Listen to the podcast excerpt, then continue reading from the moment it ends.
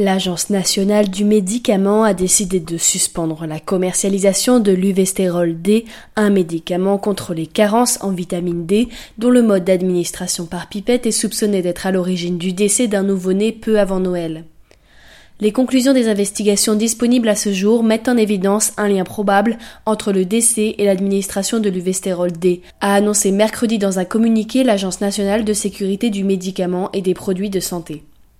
La NSM précise qu'elle lance par mesure de précaution une procédure contradictoire auprès du laboratoire Crinex en vue de la suspension de la commercialisation de sa spécialité Uvestérol D dans les prochains jours. Un nourrisson âgé de 10 jours était décédé le 21 décembre après avoir reçu une dose d'Uvestérol D, un médicament très courant commercialisé exclusivement en France et utilisé contre la carence en vitamine D.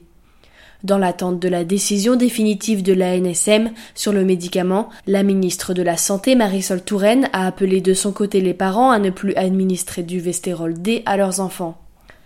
Je souhaite rassurer les parents qui ont donné de la vitamine D, sous quelque forme que ce soit, à leur enfant. Il ne court aucun danger, ajoute la ministre dans un communiqué, précisant que seul l'Uvestérol D est concerné par cette procédure, pas les autres spécialités à base de vitamine D.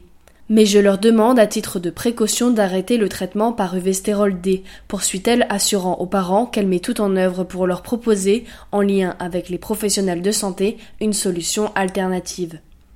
Le nourrisson âgé de 10 jours est décédé à son domicile par arrêt cardio-respiratoire après avoir reçu une dose du Vestérol D selon l'ANSM. L'enfant a présenté des signes de suffocation immédiatement après l'administration du produit. Deux heures après la TT, avait détaillé l'ANSM dans un courrier électronique envoyé le 30 décembre au centre régionaux de pharmacovigilance dont l'AFP a obtenu copie. Aucun détail n'a été donné sur le délai entre la suffocation et l'arrêt cardio-respiratoire. La ministre souligne mercredi que c'est le mode d'administration spécifique du produit qui présente des risques, et pas la vitamine D. Le Vestérol D se présente sous forme liquide dans un flacon dont on extrait à l'aide d'une pipette la dose à administrer.